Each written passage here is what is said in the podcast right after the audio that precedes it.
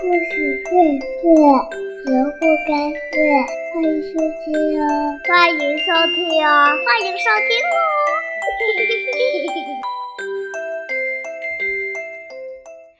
亲爱的小朋友们，你们好，我是默默。今天给你们讲一个小猪七兄弟的故事。小猪七兄弟。个个长得又白又胖，简直是一个模子造出来的，十分相像。一天，他们一起商量：整天待在家里多闷呢，应该去外边找份活儿干干。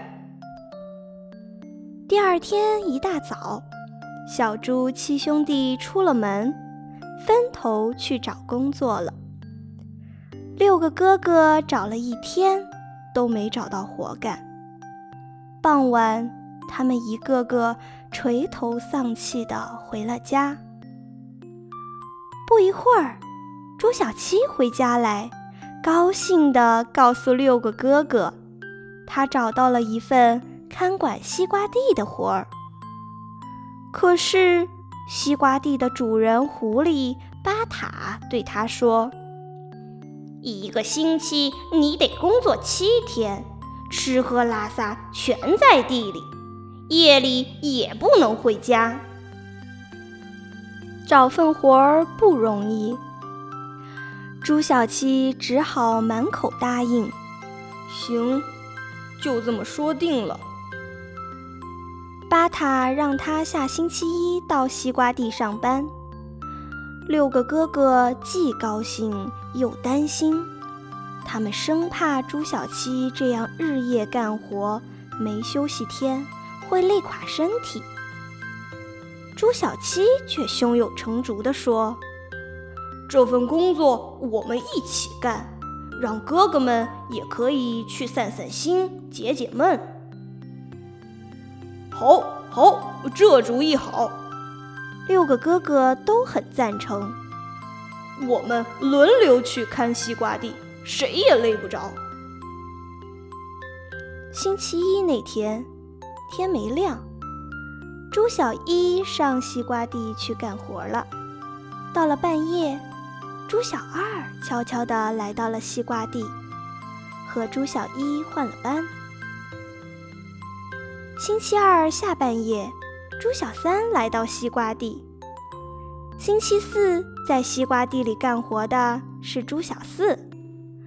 就这样，小猪七兄弟轮流着看西瓜地。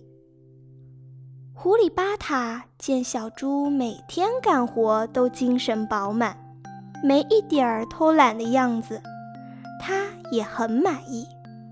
转眼一个星期又一个星期过去了。地里的西瓜越结越多，越长越大，圆溜溜、绿油油的，惹人喜欢。到了该收摘的时候了。那天是星期天，轮到朱小七上班。他对狐狸巴塔说：“我干了这么多日子的活了，你还没付我一分工钱呢。”巴塔显出一副为难的样子，说：“今年西瓜大丰收，市场上的西瓜堆成了小山，卖不出好价钱。我想就用西瓜抵你的工钱吧。那你能给我多少个西瓜呢？”朱小七很不情愿地问。巴塔眼珠子一转，说。我让你吃个饱，吃饱了西瓜你就回家，咱们两清。朱小七很气愤，转念一想，说：“好吧，我明天一早就来吃西瓜，吃饱为止。”说完，转身就走。